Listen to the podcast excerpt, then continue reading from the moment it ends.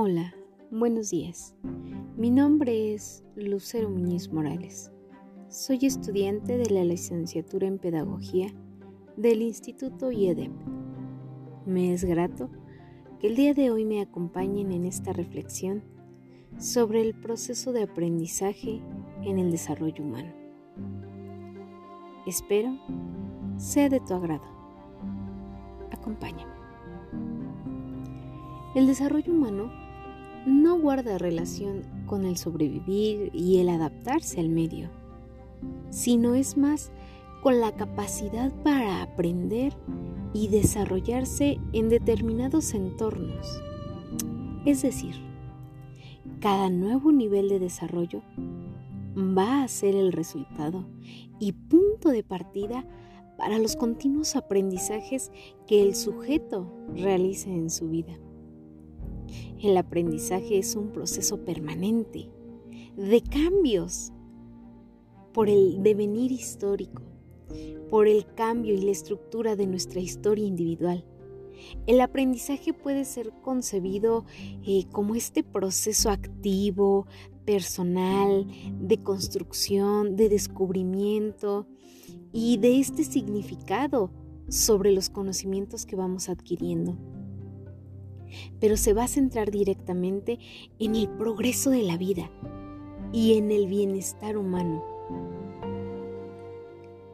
en, esta valoración de la vida que se vincula con el fortalecimiento de determinadas capacidades relacionadas con toda la gama de elementos que una persona puede ser y que claro, también puede hacer en su vida en esta posibilidad de que todas las personas aumenten su capacidad humana de una forma plena y le den a esa capacidad el mejor uso en todos los terrenos, ya sea desde lo cultural, lo económico, lo social, lo político, es el hecho de fortalecer las capacidades. Y obviamente de esto deriva que el desarrollo humano pues es un concepto realmente holístico, dado que abarca múltiples dimensiones. Es el resultado de un proceso realmente complejo que va a incorporar factores desde lo demográfico, desde lo social, desde lo ambiental y sobre todo lo cultural en el cual pues van a participar de manera activa y comprometida actores sociales que van a comenzar eh, desde un modelo predeterminado. Es decir, se va a inspirar en la meta de largo plazo de una sociedad y se va a tejer en este desarrollo en torno a las personas y no las personas en torno al desarrollo.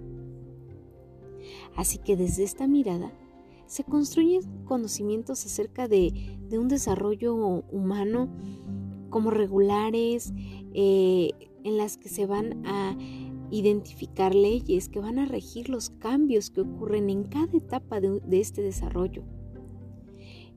Cuando las condiciones del medio pues posibiliten el paso a niveles superiores, entonces la problemática será mayor y se irán regulando.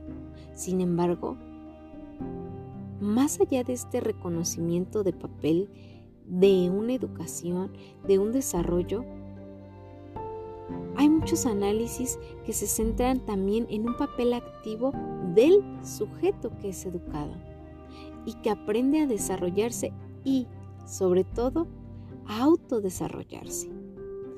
Quiero decir que no es guardar la relación con el sobrevivir y adaptarse al medio, sino con la capacidad para aprender y desarrollarse en determinados entornos. Es una forma específica de aprendizaje interactivo con el cual la existencia de una cultura se va a ir haciendo propia. la existencia de los otros y de uno mismo, pues es este proceso en el que se desarrollan conocimientos, perspectivas, formas de pensar. El énfasis se encuentra entonces en la actividad mental que va a organizar y construir un proceso permanente de cambios y va a poder ser concebido como algo activo, personal, de construcción y de reconstrucción. Así que, como educadores, como futuros formadores, debemos ser conscientes de que vamos a guiar hombres y mujeres que en un corto o mediano plazo serán responsables de tomas de decisiones y de resolución de problemas en un mundo globalizado que es altamente competitivo y cada vez está más segmentado en lo social. Así que como formadores de aquellos que no solamente van a ser capaces de ejercer pues, sus habilidades técnicas y sus conocimientos adquiridos, sino que además van a tener que actuar con congruencia con su esencia humana y social. Y van a tener que estar comprometidos con la continuidad de este desarrollo de la humanidad. Espero te haya gustado y sígueme para el siguiente video podcast.